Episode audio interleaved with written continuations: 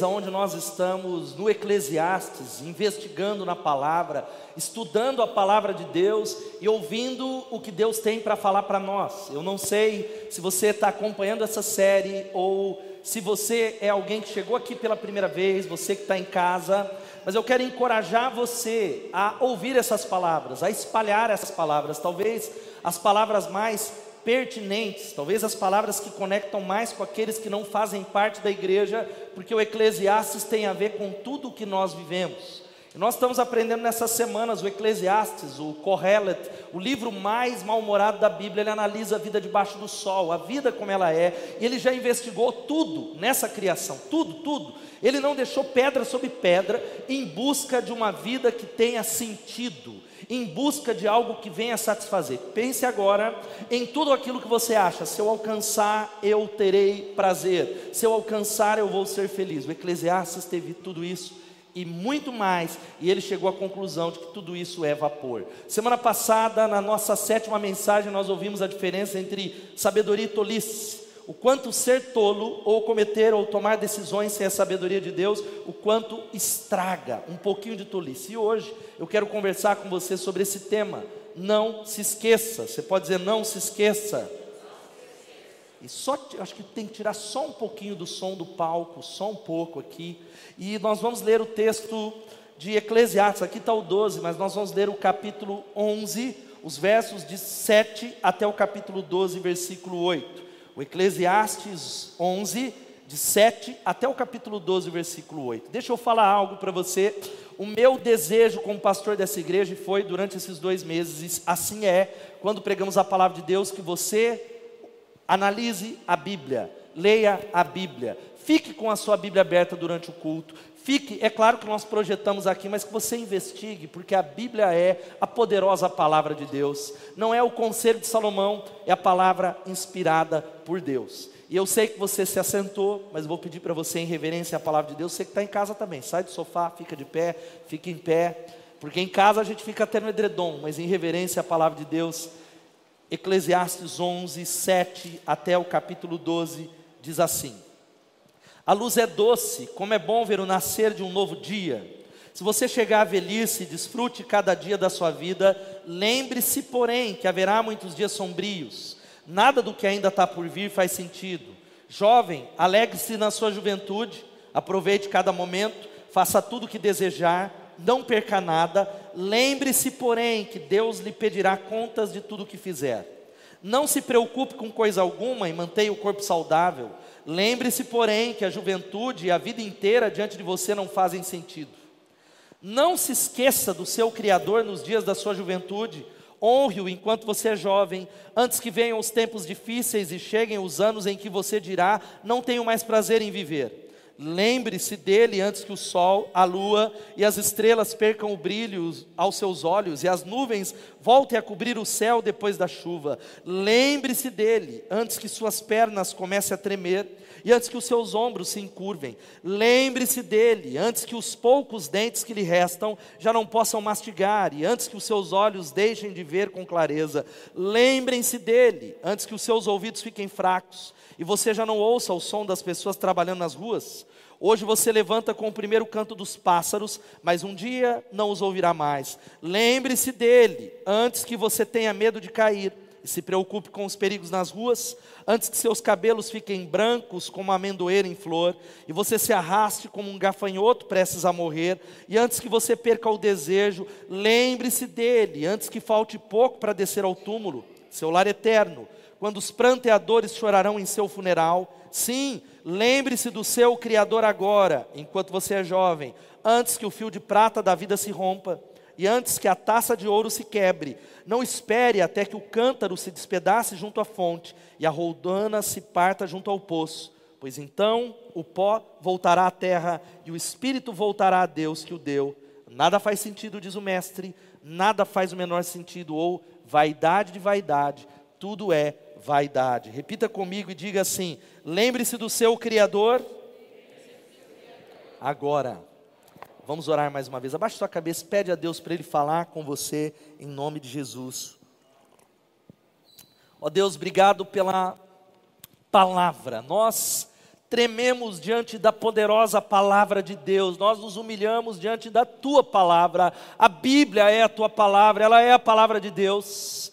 E Senhor, nós clamamos a Ti que a tua palavra, não é a palavra do pastor Ricardo, mas é a tua palavra, ela divida a alma, mente, medulas, ó Deus, as nossas indecisões e traga luz, e traga direção, e traga restauração, e traga algo do alto, traga mudança na nossa vida. Nós precisamos, nós necessitamos do que o Senhor tem, e eu clamo como que o Senhor fez nessa manhã: mova Espírito Santo, restaura Espírito Santo, e fala conosco, glorifica o teu nome e edifica a tua igreja em nome de Jesus. Amém e amém. Pode se assentar.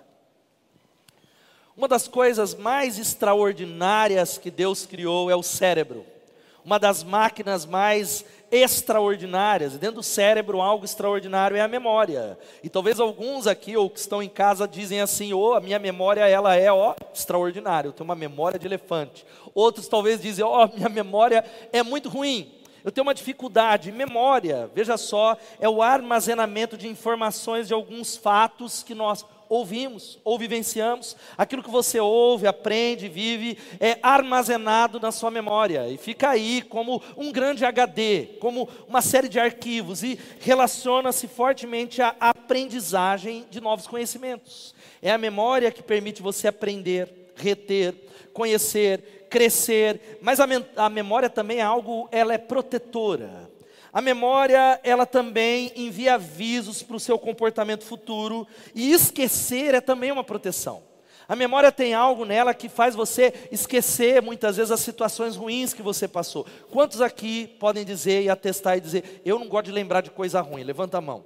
A maioria de nós. O cérebro tem essa proteção aqui. Agora, será que esse processo pode ser controlado? Talvez. Os cientistas do cérebro eles começaram a, a falar um pouco sobre como a memória se degrada e como ela piora, e o como ela confunde. Por exemplo, ela não esquece o que deveria esquecer, e ela se esquece daquilo que deveria se esquecer. Um novo estudo publicado no Jornal de Neurociência sugere que algumas coisas podem ser relegadas sim ao esquecimento, embora o que nós fazemos para esquecer não deveria ser feito. Um filme extraordinário que vai aparecer na tela é esse, Divertidamente. Quem já assistiu esse filme? Um filme que é praticamente um Eclesiastes da Pixar, para as crianças, mas um filme extraordinário. Uma das cenas, aquela garota estava lá e a memória dela, e aí vai chegando lá e as pessoas dizem assim: Olha, o que, que é essa memória aqui? Ah, é o nome de todas as princesas da Disney. E aí, então nós vamos engolir essa memória, ela não é útil para nada. Vai se engolindo. O fato é que nós nos esquecemos. O fato é que nós não lembramos de todas as coisas. O fato é que alguns fatos que não são constantemente relembrados são excluídos da nossa memória. E Salomão, aqui, esse texto que nós acabamos de ler, ele está chegando na reta final seu, da sua jornada, é perto da última mensagem, que vai ser na semana que vem, e ele faz as suas últimas considerações. Ele começa a falar conosco, e nessa versão que eu li, que é a NVT, a palavra lembre-se, ela aparece 11 vezes. 11 vezes Salomão está dizendo para você: lembre-se, lembre-se, lembre-se, lembre-se e lembre-se. Não se esqueça, porque existem algumas coisas que nós não podemos esquecer. A palavra de Deus, ela vai dizendo isso do Gênesis ao Apocalipse, que existe um Deus que constantemente está falando para você: ei, você que está aqui, ei, você que está na transmissão, não se esqueça de quem eu sou, não se esqueça do que eu fiz, não se esqueça daquilo que eu vou fazer, não se esqueça da palavra de Deus, não se esqueça do que é mais importante. Por isso que quando nós vamos lendo a Bíblia, você vê principalmente no Antigo Testamento, o povo de Israel era exortado a levantar memoriais, altares. Você sabe do que eu estou falando, pedras eram levantadas, eles faziam algum juramento, ofereciam um sacrifício e levantavam algo em memória. E qual era o objetivo disso? O objetivo não era fazer daquele local um local sagrado ou talvez virar um ídolo, não, não. Era uma maneira de que todas as vezes que o povo de Israel passava por aquele local, passava por aquele memorial, não era para ficar preso no passado, mas era para que eles se recordassem de quem Deus era no presente. Um dos textos que está lá em 1 Samuel, capítulo 7, versículo 12, o memorial que Samuel levantou, que se chamou Ebenezer, que quer dizer pedra da ajuda. Até aqui o Senhor nos ajudou. Quem pode dar um glória a Deus? Mas esse texto, fica com a Bíblia aberta, existem algumas coisas que nós não podemos nos esquecer. Algumas coisas que nós precisamos nos lembrar. Por isso são algumas coisas no texto que eu quero citar para você. Em primeiro lugar, não se esqueça, lembre-se de desfrutar o presente olhando para o futuro. Vamos ler isso todos juntos? Lembre-se Lembre-se de desfrutar o presente. O versículo 7, ele começa com uma palavra extraordinária dizendo: "A luz é doce". E como é bom ver o nascer de um novo dia. Se você chegar velhice, desfrute cada dia da sua vida. Salomão está convidando, ele está chamando, ele está exortando você, dizendo: a luz do dia ela é boa. O dia, a terra, o que Deus criou, a vida é maravilhosa. Quem pode dar um glória a Deus? Agora eu quero dizer para você que, sabe aquela pessoa, Salomão é essa, aquela pessoa que vê o lado negativo em tudo? Quem conhece gente assim? Você fala, ó, oh, o pôr do sol está tão maravilhoso, ela fala, é por causa da poluição ou pessoas que, que talvez tudo elas têm. O, este é Salomão, às vezes, mas às vezes ele é o contrário. Salomão é esse camarada, e ele é às vezes o negativo, mas ele também é aquele que diz o seguinte: Olha, eu tenho visto as coisas debaixo do sol, mas mesmo em meio a toda a maldade da vida, a toda a destruição, a todo o pecado, a toda a crise, a bondade de Deus. Veja a bondade de Deus ao seu redor. Brinque mais, olhe e foque o positivo. Quem pode dizer amém?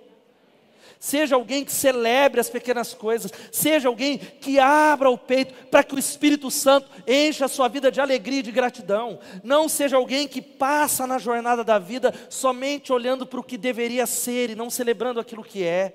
Sendo alguém que só reclama do que não tem e não celebra aquilo que tem. E ele está dizendo isso. Vive em gratidão pelo dom da vida. Viva com louvor e adoração ao Deus da luz. Ele nos chama para se alegrar, mesmo sabendo que esse mundo é vaidade. Mesmo sabendo que essas coisas são passageiras, é rével, nuvem de nada, ele está dizendo: a luz é doce. Você pode dizer a luz é doce? Ele está dizendo que no meio de tanta luta, existe algo de Deus nesse mundo, existem coisas que Deus concedeu a nós para nós nos alegrarmos. Você pode dar um glória a Deus por isso? Existem coisas belas e maravilhosas, como nós estamos vendo nesses oito meses. Nesses oito meses, não, né? Nesses dois meses, podia ser uma série de oito. Por exemplo, tantas coisas: o seu cachorro, a sua família, a sua casa, a sua saúde, a sua igreja, o rio Piracicaba. Você já parou para ver que o nosso rio é lindo? Quem pode dar um glória a Deus? Agora, quando foi a última vez que você foi lá com a sua família? Você diz, ah, eu só quero saber do Fernando de Noronha. E tem algo aqui que tem gente que atravessa o estado para vir. O quão lindo é, talvez, o canto dos pássaros. Comida é bom demais. Quem pode falar aleluia? Pode aplaudir a Deus pela comida que é maravilhosa. Já vai dar uma fome. Deus está dizendo: a luz é doce, como é bom ver o nascer de um novo dia. E se você chegar porque pode ser que não chegamos. A velhice, desfrute cada dia, cada dia, cada dia para a glória de Deus. Eu falei hoje pela manhã, e eu falei isso para Elô, que é uma tendência que eu tenho como pastor, e Deus tem me corrigido, que eu sou tão focado no futuro, tão focado na visão, tão focado em avançar, e isso é algo muito bom, mas que eu tenho, eu corro o risco, é uma faca de dois gumes, de não aproveitar o hoje, o presente somente olhar para lá e não olhar para o presente. E Deus está falando para você: existe, desfrute da bondade da vida, porque o tempo passa rápido e a morte ela é certa. A morte ela é certa a morte irá chegar. Louve a Deus por tanta luz no meio das trevas que Ele dá para você. Você está entendendo isso? No meio de tanta dificuldade, Salomão está dizendo: existe um Deus que está escrevendo com luz a sua vida, escrevendo com luz a sua história. Mesmo naqueles momentos de trevas, existe um Deus que é soberano, cuidando, construindo, escrevendo, trabalhando para aqueles que nele esperam. Quantos estão entendendo isso? Digam amém. Louve a Deus por cada coisa brilhante e doce que nós experimentamos. Você deu graça pelo dia lindo que Deus deu hoje? Você deu graça. Agora qual é o nosso problema? O nosso problema é esse. Hoje fez um calor grande. Aí ele fala: É, eu prefiro o verão, mas não tanto. Ah, eu gosto do frio, mas não tanto. Ah, e é assim, faz calor, você quer o frio, faz o frio, você quer a chuva. Aí você fala, precisa de chuva em Piracicaba, começa a chover. Eu queria a chuva, mas não tanto. E Deus está chamando, abra o coração para entender o que Deus está fazendo. Receba cada dia como um presente. receba o sol. Como diz o Francisco de Assis, ele, uma grande oração, ele diz: Seja louvado, meu Senhor, por todas as criaturas, especialmente pelo irmão Sol, que traz a cada dia tudo dá a luz por meio dele, e ele é lindo e radiante em todo o seu esplendor. A ti, Altíssimo, ele é semelhante. Louvado seja o nome de Jesus. Você pode dar um glória a Deus por isso que nós possamos receber hoje, que você acorde segunda-feira, como salmista no Salmo 118, versículo 24, orando e dizendo o seguinte: Este é o dia que o Senhor fez, nele nos alegraremos e exultaremos. Amém, irmão? Vamos ler esse versículo com convicção. Este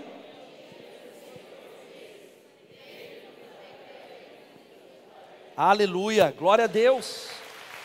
Este é o dia que o Senhor fez.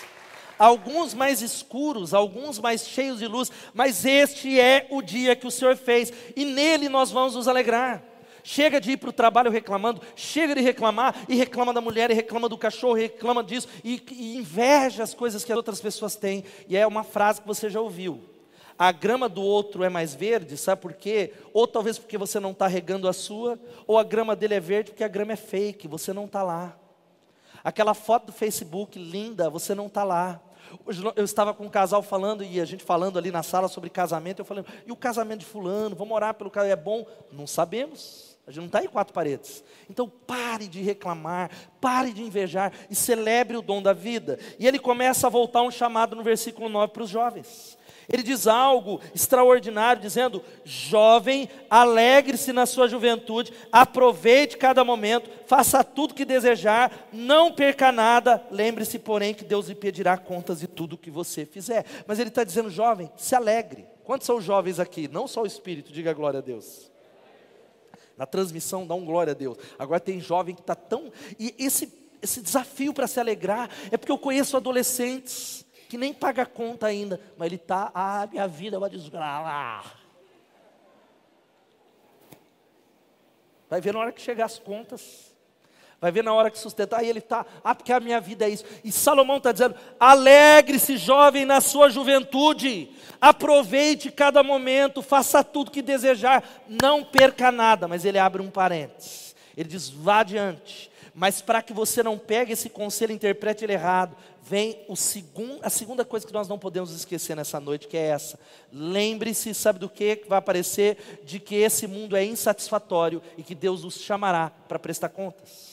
Lembre-se, lembre-se que este mundo, ele é insatisfatório e Deus vai nos chamar para prestar contas.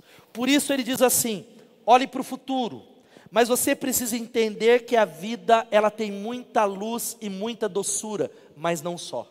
Veja só o que diz o versículo 8 que vai aparecer na tela. Ele continua dizendo esse versículo o seguinte: se você chegar à velhice, lê comigo, vamos ler todos juntos?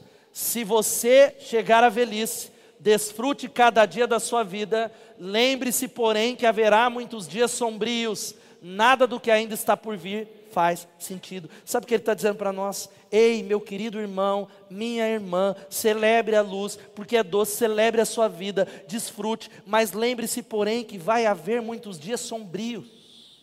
Vai haver dificuldades, vai, não é só a nossa vida, ela também é feita de dias de trevas. E sabe o que é interessante? É a Bíblia. Salomão, ele não é um desses profetas da autoajuda que diz: declare, porque a vida do crente não tem problema, declare, declare, porque em Cristo nós somos mais que vencedores. Isso é verdade, quem pode dizer amém? Mas ele traz para a realidade dizendo que, olha, no mundo tereis aflições. Jesus falou isso há problemas. A chuva ela cai na vida do crente e do não crente. A tempestade derruba a casa de crente e de não crente. Quem morreu de Covid nesse período, crentes e não crentes morreram de Covid. A enfermidade chega, agora é claro, existe um Deus. Qual é a diferença daqueles que seguem a Deus e aqueles que não seguem? Deus é aquele que nos livra e nos cura. Quem pode dar um glória a Deus? Mas mesmo que não, mesmo quando não, mesmo quando chega o tempo do luto, o tempo da dor, o tempo da dificuldade, o tempo de problema com o filho. Quem tem problema com o filho aqui? Só Ninguém? Há problemas. Há dias de luz com os filhos e dias de trevas. Há dias de luz com o marido e dias, muitos dias de trevas. Há dias de luz com as mulheres e dias de trevas. Há problema de relacionamento, problema na empresa, problema com, com sogra, com sogro, na igreja, na célula. Há dificuldades, doenças, desemprego. O livro está mostrando a vida como ela é. Mas a Bíblia está dizendo que a diferença é que no meio dos dias de trevas, nós não estamos sem luz. Deus está nos conduzindo e dizendo: Eu estou com você. Você não passa sozinho. A diferença é que o não crente, ele não tem esperança. É só debaixo do sol, ele pensa em suicídio, mas aqueles que são dele entendem o que diz o Salmo 23, versículo 4: Ainda que eu ande pelo vale da sombra da morte, tu estás comigo, diz o Senhor, eu não te abandonarei, eu estou escrevendo a sua história, eu estou cuidando de você. Quem pode dar um glória a Deus? Essa é a realidade, nós não vivemos sem luz, por isso há uma promessa de direção para você, uma promessa de graça. E o versículo 9 vem o alerta, que tem a ver com o segundo ponto. E aí continua, ele diz: Jovem, alegre-se na sua juventude, aproveite cada momento, faça tudo que desejar, não perca nada, lembre-se, porém, que Deus pedirá contas de tudo o que você fizer. O texto diz: Deus trará julgamento. Uma outra versão diz: Lembre-se, porém, que Deus lhe pedirá contas de tudo que fizer. Porque é o que a gente vê acontecer. Jovens que estão correndo e vivendo e curtindo a vida porque ela é curta jovens que estão saindo e falando: Ó, estou usando Salomão, e eu estou fazendo, eu estou buscando, eu estou indo, eu estou curtindo. A juventude é curta, mas a Bíblia está dizendo algo para você: olha, não tire Deus da equação, porque um dia Ele chamará você para prestar contas, haverá um julgamento. Tudo aquilo que nós fizermos, Deus vai nos chamar, é o que a gente vê. Deus vai examinar cada prazer que Ele dá para nós. A luz é doce e os prazeres são maravilhosos. Quem pode dar um glória a Deus? Mas existe uma tendência no meu e no seu coração, sabe qual é? Eu e você temos uma tendência. Semana passada você ouviu um pouco disso. Um pouquinho, uma mosca que cai no perfume estraga o perfume todo. Um pouco de tolice pode estragar a vida. De que todas as coisas que são boas, quando fica só na nossa mão, nós temos o poder de estragar. Isso é casamento. Eu tenho visto uma, infelizmente, uma geração de jovens que serviram a Deus, que se conheceram na igreja, que casaram na igreja, mas que casaram e foram embora, viveu o versículo 9, só a primeira parte. E sabe o que aconteceu com esses casamentos? Divórcio. Sabe o que aconteceu com essa história? Estragaram tudo. Eu já vi pessoas estragarem empresa, estragarem relacionamento, estragarem ministérios, porque o fato vai dizendo que, olha, ele está nos chamando a entender algo. Olha, preste atenção, porque a gente tem uma, uma capacidade de transformar qualquer coisa num ídolo. A capacidade de pegar algo, lembra que é um meio, não é um fim, não vai satisfazer o seu coração, e Ele está dizendo algo para nós: que um dia, uma hora, a conta chega. Vira para o irmão que está do seu lado e fala: uma hora a conta chega. É gente que vive um momento, mas não pensa nas leis da semeadura. Existe uma lei da semeadura, sim. A Bíblia está dizendo que tudo aquilo que nós fizermos, um dia, Ele diz que o juiz vai nos chamar, porque haverá o juízo. Agora olha aqui para mim, você que está em casa, em casa não desconecte. A nossa sociedade não gosta de ouvir essa palavra. A nossa sociedade evangélica brasileira, de uma graça barata, ela é uma, uma sociedade que faz uma divisão entre o Deus do antigo e o Deus do novo. Eu recebo perguntas sinceras, até de jeito da igreja, pastor, porque o Deus do antigo era assim e o Deus do novo é outro. Eu falei, não, não, não, não, não. É, a, a, a revelação é completa, há uma nova aliança em Jesus. Jesus ele levou sobre si toda a condenação que estava destinada a nós, mas o Deus do novo, eh, o Deus do antigo é o mesmo Deus. Existe um Deus que não vai deixar o pecado impune. Existe um Deus que um dia ele vai nos chamar para sermos julgados, haverá um juízo. E eu quero abrir um parênteses que eu não falei hoje de manhã. Eu não estou fazendo uma afirmação, você pode editar, mas a gente precisa orar. Eu quero crer que o Covid está acabando no Brasil e que acabe de uma vez. Quem pode dar um glória a Deus? Mas você está vendo uma quarta onda acontecendo lá na Europa. Você está vendo o Omicron lá, aquele, aquela nova variante. E eu orei nessa semana, eu falei, meu Deus. E eu falei com a Elô na cozinha, eu falei, Elô, sabe o que, que pode ser que em nome de Jesus não chegue no Brasil, em nome de Jesus seja encerrado? É porque Deus permitiu o Covid-19 para chamar a atenção primeiro da sua igreja porque Pedro vai dizendo que o julgamento começa na casa de Deus. O apóstolo Pedro está falando: ó, se os, aqueles que são deles são julgados, o que dirá daqueles que estão no mundo? Mas a igreja não entendeu. Eu tenho visto uma multidão de discípulos que estão mais longe do que estavam antes do Covid. Uma multidão de gente que não se aproximou de Deus, uma multidão de gente, Deus está falando, eu estou chamando vocês, eu estou chamando vocês ao arrependimento, eu estou chamando vocês. E, e onde é que estão tá esses textos? Romanos 2,16, que está na tela, diz: No dia em que Deus há de julgar os segredos dos homens por Jesus Cristo, segundo o meu Evangelho. O texto de 2 Coríntios 5,10, leia comigo, eu queria que você lesse esse texto, vamos lá. Pois todos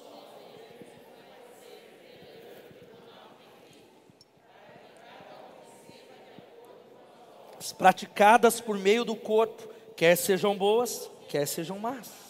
Paulo está dizendo algo, isso aqui daria uma mensagem, uma série que nós precisamos pregar, não vou falar muito sobre isso. Ele diz: Ó, todos nós vamos comparecer perante o tribunal de Cristo, para que cada um receba as obras que foram feitas com o corpo. Qual é a discussão do mundo hoje, uma das maiores? E a gente começa a pegar essa discussão bíblica, teológica, profética, que é profética, e achar que é um assunto de direita ou de esquerda.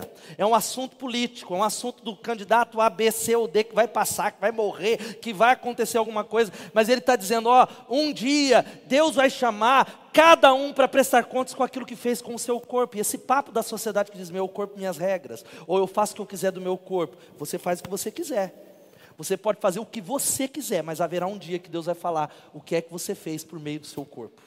O que é que você fez? Um outro texto, talvez um texto não desconecta, mas um texto a gente precisa trazer a realidade. Apocalipse 20, de 11 a 15, diz o seguinte: Depois vi um grande trono branco e aquele que nele estava sentado.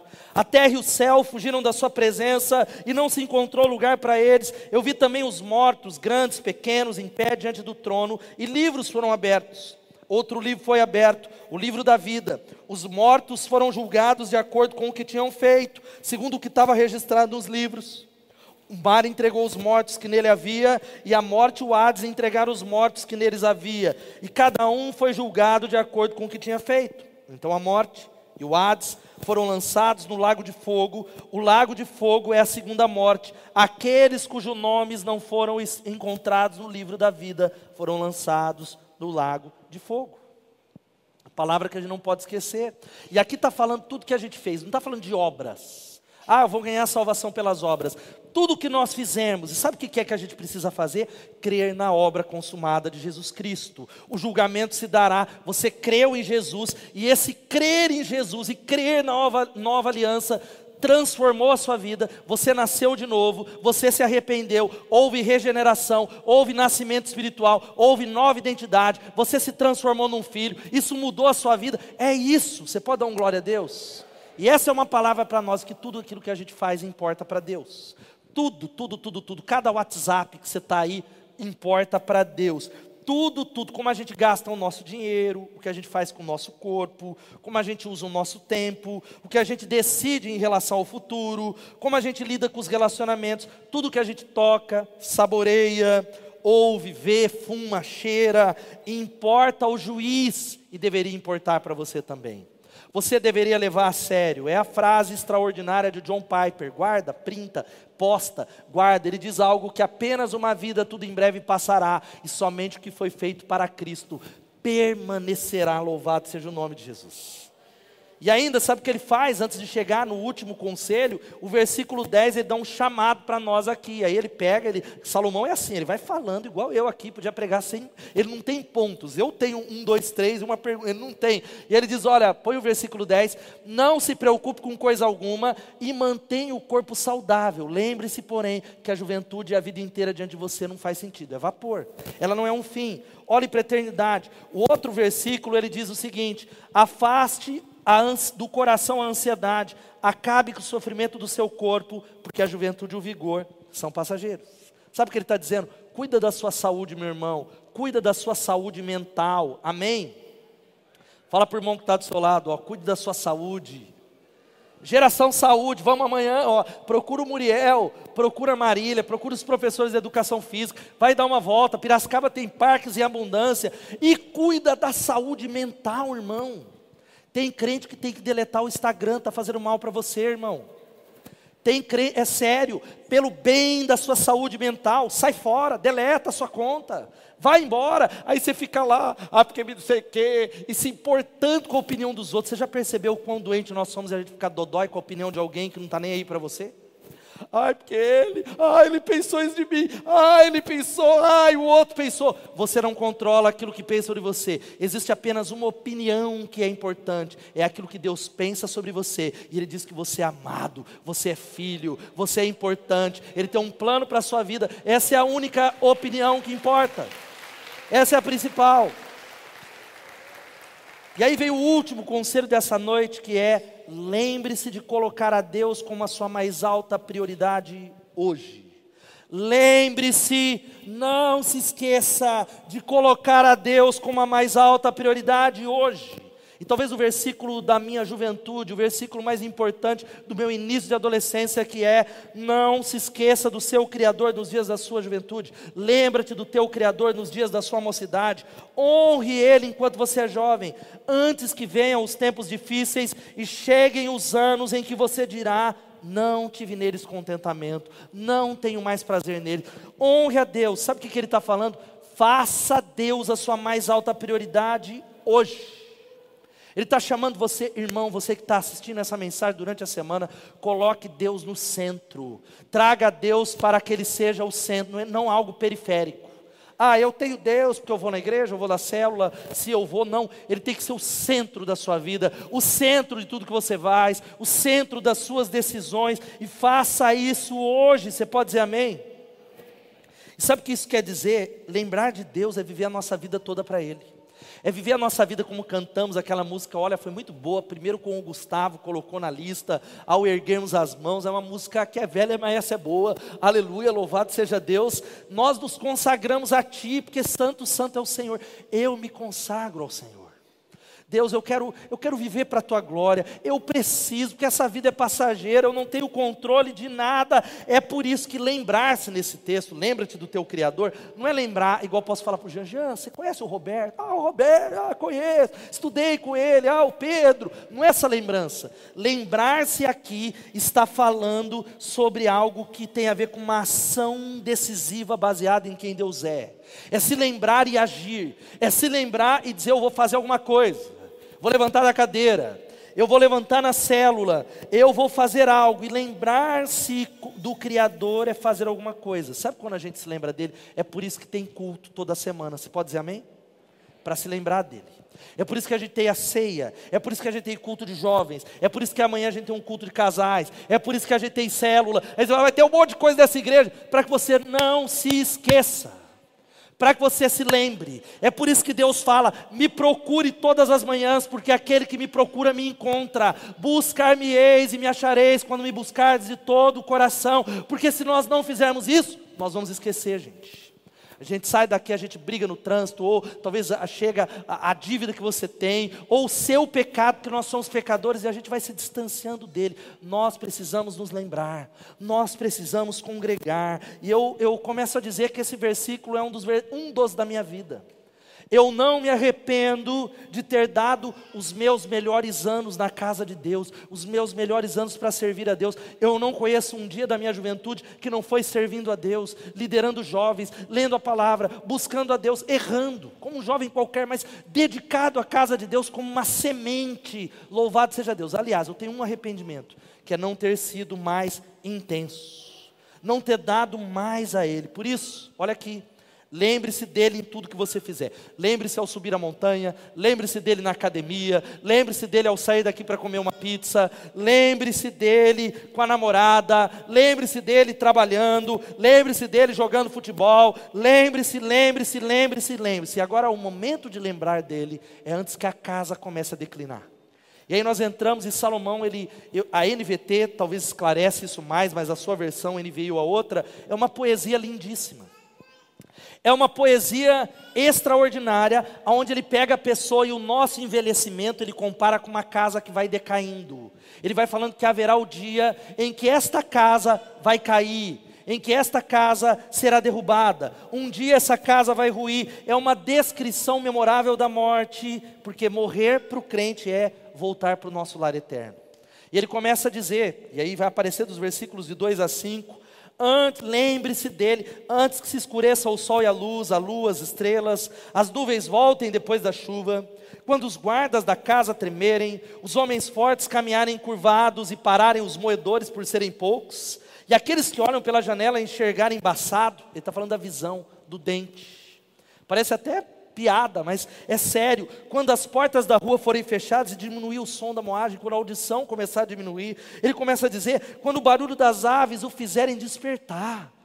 Porque todo respeito a quem é idoso, mas velho acorda muito cedo, aleluia. Dorme pouco. E algumas coisas vão acontecendo.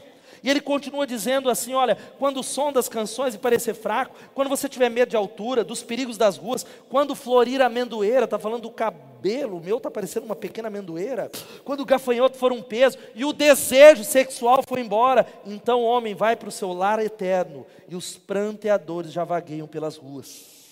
Querido, sabe que a Bíblia está falando para nós aqui que conhecer o nosso Criador antes de envelhecer e morrer, é uma das coisas mais preciosas. Lembra-te dele enquanto a sua mente é sã. Lembre-te dele enquanto você pode viver para a glória dele. Lembra-te dele hoje em nome de Jesus. Agora a gente precisa entender que no meio de tudo isso, lembre-se dele enquanto você está tomando as decisões mais importantes, enquanto você pode viver para a glória dele. Enquanto você pode decidir ser um crente de verdade. Um crente que leva Deus a sério, um crente de verdade não é um crente que não falha. Não é um crente que não é fraco, mas é um crente que tem o um coração que ama Ele. Um crente que tem um coração que diz: Eu não volto atrás, eu sou dele e ele é meu, eu o amo, louvado seja o nome de Jesus. Agora veja só, Deus está cuidando da nossa história. Deus, eu, eu, eu, comecei esses dias orando, eu comecei de verdade a, a lembrar de uma série de coisas, chorar diante de Deus de alegria, me lembrando da minha história na igreja que eu me converti, me lembrando uma série de histórias, de músicas, de canções, que aí eu falei, Deus, o Senhor estava desde lá, escrevendo com luz a história da minha família, a minha família, a minha vida, e o Senhor tem me conduzido, louvado seja o nome de Jesus. Agora olha aqui, o tempo está passando, envelhecer e encarar a morte é uma coisa difícil. Você diz, eu não estou não, eu estou com Botox. Mas é isso. Você vai ter que usar Botox, Mary Kay, Natura, cada vez mais, maquiagem de 540 graus. Porque, olha aí, as rugas já estão aparecendo. Não importa, tem gente que. Porque assim, faça plástica, irmão, não é pecado. Antes que você coloque no meu store. Mas cuidado também para não ficar parecendo que tem gente que faz tanta plástica que nem Deus reconhece. Eu nem vou lembrar essa piada, se não for engraçada, você vai lembrar a história de uma mulher que ela estava doente, e aí Deus falou, ela e Deus me dá mais 10 anos de vida, e Deus deu, e aí ela foi lá, ela fez uma cirurgia, ela mudou, e aí um carro atropelou, e aí ela morreu e chegou no céu, não teve jeito, e ela falou: Deus, o Senhor me prometeu mais anos de vida, e Deus falou: Não te reconheci, minha irmã. É muita gente, toma cuidado com esses negócios facial e aquilo, muito cuidado, mas o fato é que muitos podem tentar se lembrar de Deus quando é tarde demais, mas nunca é cedo demais para se lembrar dele, louvado seja o nome de Jesus. E aí eu chego num clímax onde, segundo aos Coríntios, vai falando dessa casa que vai cair, mas há uma promessa de Deus para nós. Ele vai dizendo para você e para mim, para você que está em casa, que existe algo em nós que é uma saudade da presença, é uma ausência da presença. Quantos aqui podem dizer, eu estou bem, não estou em pecado, mas às vezes me bate uma tristeza, uma, uma saudade daquilo que eu não vivi, um negócio, um, uma leseira, um negócio. Quantos aqui podem falar que já aconteceu isso com você? Ah, eu achei que era o demônio. Às vezes é o diabo, mas às vezes não é, é cansaço. É algo no coração que é uma, uma saudade do jardim. É saudade do Éden é a saudade de Deus. Enquanto nós não formos para casa, nós viveremos nessa tensão entre aquilo que nós não enxergamos, entre uma realidade. Por isso que a Bíblia nos exorta a viver pela fé. E esse texto que nós já vamos colocar, não coloca ele ainda não, sempre tal. Ele fala de um Salvador que vai nos dar corpos refeitos. Ele fala que em Cristo nós vamos receber um novo corpo e lá nós vamos ser jovens para sempre, irmã Hermínia, aleluia, que essa é mais jovem que muitos jovens da igreja. Dá um glória a Deus. Não é Ivo Pitangui, é Jesus de Nazaré que vai fazer a gente ser jovem para sempre, e essa nova casa é o corpo da ressurreição. Veja só o que diz o texto agora. Sabemos que se for destruída a temporária habitação terrena em que vivemos, temos da parte de Deus um edifício, uma casa eterna no céu, não construída por mãos humanas. Enquanto isso, nós gememos. Não é o que acontece, essa tristeza? Desejando ser revestidos da nossa habitação celestial, porque estando vestidos não seremos encontrados nus Pois enquanto estamos nesta casa, nesse corpo, nessa terra, debaixo do sol, nós gememos e nos angustiamos, porque não queremos ser despidos, mas revestidos da nossa habitação celestial, para que aquilo que é mortal seja absorvido pela vida. Louvado seja o nome de Jesus, aleluia, glória a Deus. Irmão, irmã, não vai buscar, sabe essa angústia, não vai buscar numa outra coisa que não seja Jesus. Desfrute da vida, mas sabendo que isso é meio, passará, não é um fim. E aí eu me lembro, e o Evinho já vai chegar aqui, talvez seja por isso, por esse entendimento de que envelhecer conhecendo a Deus e dedicando a vida para Deus faz com que alguns idosos sejam mais jovens que alguns jovens. Eu conheço pessoas como a irmã Hermínia, faz o aceno com a mão, irmã de verdade, que é mais jovem que um monte de adolescente da nossa igreja. Eu conheço pastores que têm 80 anos que estão sentados nos bancos onde Deus está me levando para pregar, e eles estão lá aprendendo, o pastor Redivaldo, e num pique, eu sonhando, falando, eu fiz um planejamento para a minha igreja nos próximos 10 anos, eu falo, uau, põe a mão na minha cabeça e ora.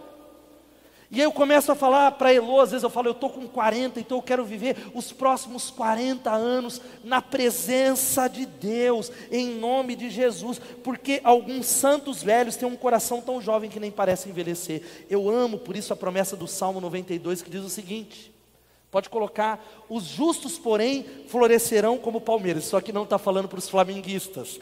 Já estava preparada essa mensagem antes da final da Libertadores. Mas está aí, fazer o que? É Bíblia.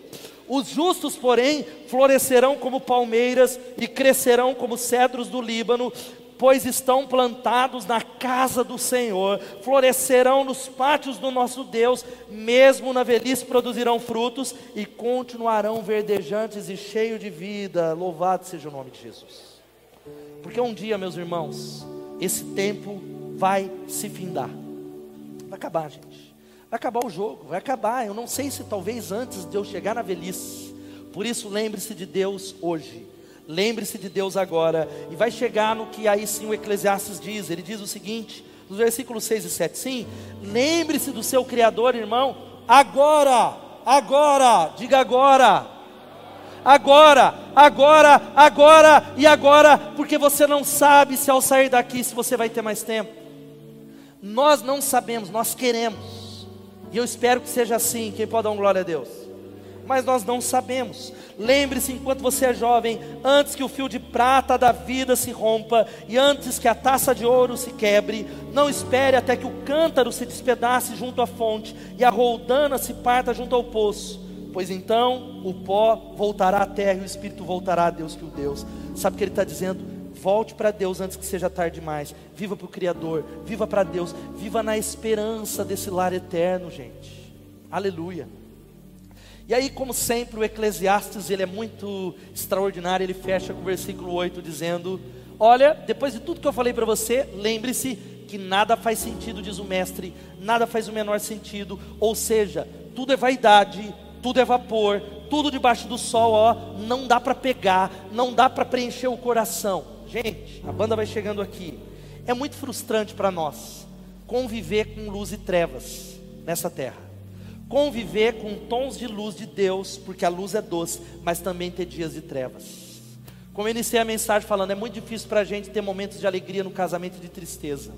Ter momentos de alegria na empresa, momentos de tristeza, momentos de enfermidade. É muito difícil para nós, é paradoxal. São dois lados da mesma moeda. São dois lados debaixo do sol que nós precisamos entender. É frustrante e Deus ele está falando: ei, eu não estou amaldiçoando você, mas eu permito dias de trevas e dificuldades, porque eu podia te levar para o céu hoje, mas eu permito para que você se lembre que a sua esperança não está nessa terra, para que você não se esqueça que a sua esperança está em Jesus Cristo, Rei dos Reis e Senhor dos Senhores. É muito frustrante isso, como diz o James Smith, um dos maiores teólogos. O que buscamos não é escapar de ser criaturas mas da angustiante experiência de ser humano em um mundo quebrado. Aquilo que esperamos é um lugar onde um Senhor soberano possa nos assegurar: você está seguro aqui, eu te amo, você é meu, você é filho, você não precisa ser mais escravo do medo. Você está seguro no meu amor. Gente, existe um vapor nesse mundo quebrado. Existe rebel. Esse mundo vai tentar quebrar você hoje, amanhã. Esse mundo está tentando quebrar você, quebrar o seu casamento, quebrar a sua devoção, quebrar o seu ministério, quebrar o seu propósito, quebrar a sua saúde, quebrar a nação, quebrar a igreja, quebrar a célula, quebrar um ministério de louvor, quebrar um ministério de crianças, quebrar uma igreja. Por isso, a vida só faz sentido e nós vamos dar uma resposta para ele vivido, sabe como? Corandeu, que é a palavra da primeira mensagem, vivido diante de Deus, vivido entregue no altar de Deus, porque esse mundo quebrado vai querer quebrar o seu coração. Por isso, eu quero fechar essa palavra dizendo assim, ó: o mundo não foi feito para funcionar sem Deus. Deus está chamando você. Lembre-se, lembre-se, lembre-se, lembre-se dele agora. Fique de pé no seu lugar em nome de Jesus. Nós não podemos ir embora sem dar uma resposta para Deus. Hoje de manhã, Deus moveu nessa manhã. Deus falou poderosamente, com quebrantamento. E eu quero pedir para você que está em casa e você que está aqui, que não vá embora sem dar uma resposta para Deus. Sabe qual que é o meu e o seu problema? Às vezes a gente ouve uma palavra e tem um amém, amém, eu concordo, eu concordo, eu concordo, mas não fazemos nada com essa palavra. Sabe por que, que a gente canta no final do culto? Não é para você falar, ai meu Deus, acaba logo, não.